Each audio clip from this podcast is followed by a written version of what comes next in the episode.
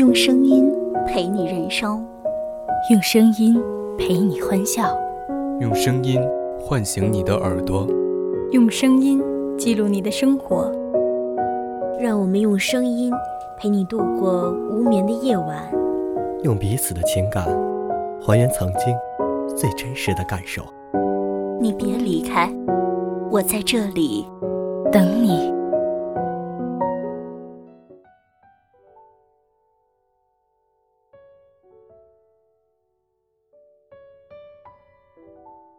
欢迎收听今天的清新细语，我是主播子航，我是主播桃子。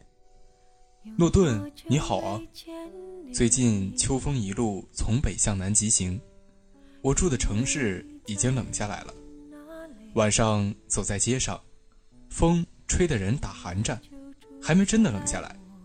街边摊贩的生意依然火热，但是秋意已经覆盖了整座城市，提醒着人们。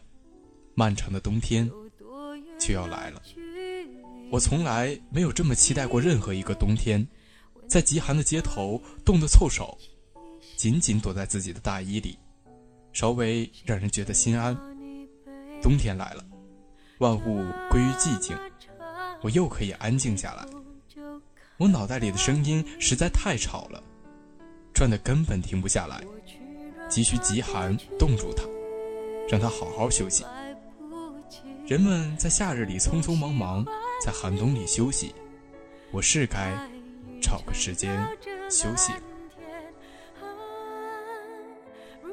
诺顿先生，住在城市里的人，好像永远都是那么忙，时间都分成小块。只有在严冬的时候，人们才会渴望有完整的时间待在一起。毕竟外面那么冷。什么事都即将收尾，还出门干什么呢？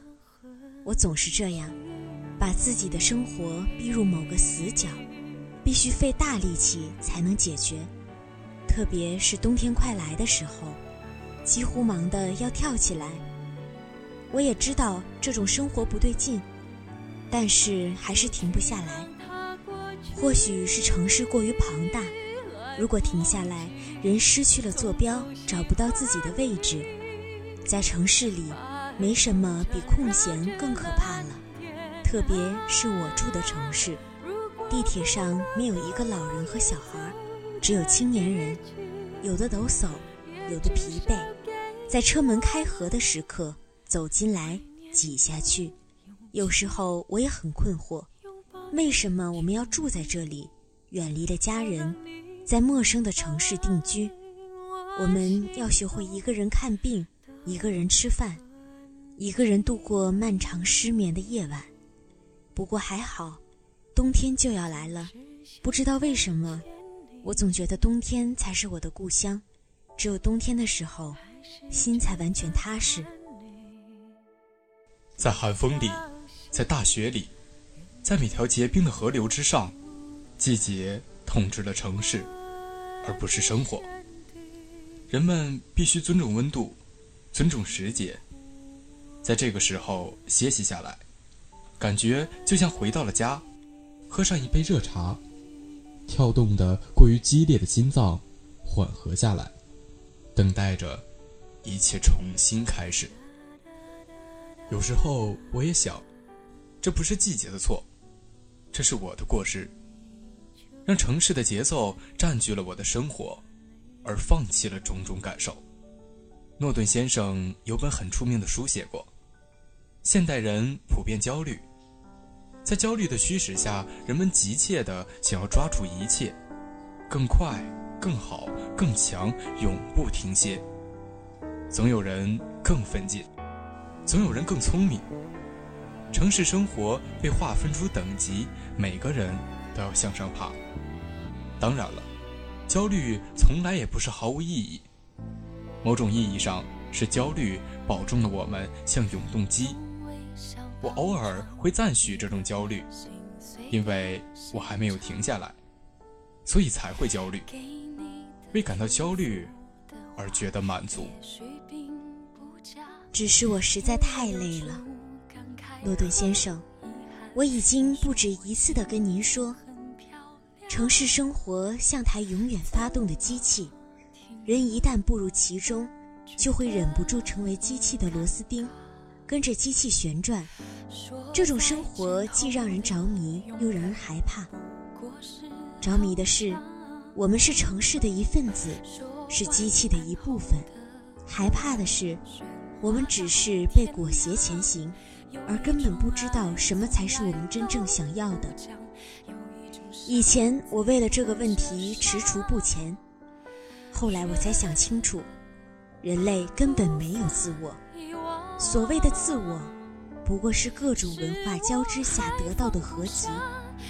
人人都是不同文化的合集，只是交汇的大小有区别，仅此而已。你热爱的是文化的一部分，你憎恶的还是文化的一部分。爱和恨早被文化框定出来，我们看似聪明的大脑只是完成了某些选项。所谓的自我，不过就是 A 和 B 的区别，把二十六个字母排列组合带进，也不过如此。我想，这不是某种悲观，诺顿先生。自我本来就是商业的产物，人们为了细分消费市场，为灵魂打出标签。如果真的是这样，那么我的灵魂上打着忙碌的都市人，也没什么可抱怨。人从来都不是因为自己而活着的，出生不是自我选择，而死亡更不是。但我依然相信，在生死之间，即便是在套餐的选择之间，我们还会有些不一样。是某个出错的概率，是某种总结的漏洞。在这些错误中，我们会见到真正的自我。不是类似于动物的那种，也不是更接近文明的那种，而是人性的缝隙里，无法被驯服、无法被教化的那种东西。我偶尔把它当成固执，是知道前路茫然而依然保持镇定的勇气和决心。我喜欢这种东西。把它当做人生的锚，不管行驶在任何地方，心中的锚是安定的、沉稳的。那么，即便随着城市的巨轮日夜旋转，也不会失去方向。有时候，方向比行动更重要。诺顿先生，冬天是人们好好弄清方向的季节。当万物都回到寂静里，人也应该是这样。回到身体里，褪去烈火般的欲望，让寒冷清醒大脑，让我们回到理智和情感的缝隙之中，不仅找寻答案，也找寻问题。诺顿先生，冬天的风会穿过每个人的身体，直到我们发出回响。感谢收听今天的清新细语，我是主播桃子。我是主播子恒，感谢导播幺乃心、林天宇，我们下期再见。